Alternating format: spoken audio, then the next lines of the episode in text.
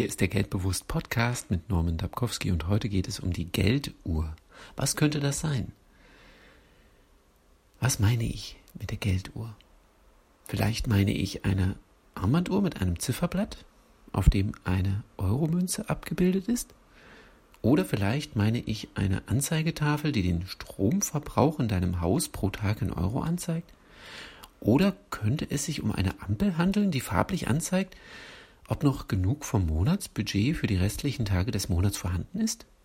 Oder ist es doch etwas ganz anderes? Ich freue mich auf deine Ideen, gerne per Antwort an geldbewusst.mail.de. Die Auflösung gibt es in der nächsten Woche, also in der nächsten Podcast-Folge. Und natürlich stelle ich auch eine Auswahl eurer Ideen vor, um was es sich bei der Gelduhr handeln könnte. Also nutze die Gelegenheit, mach mit. Was ist meine persönliche Gelduhr? Sende deine Antwort an geldbewusst.mail.de. Ich wünsche dir eine erfolgreiche Woche.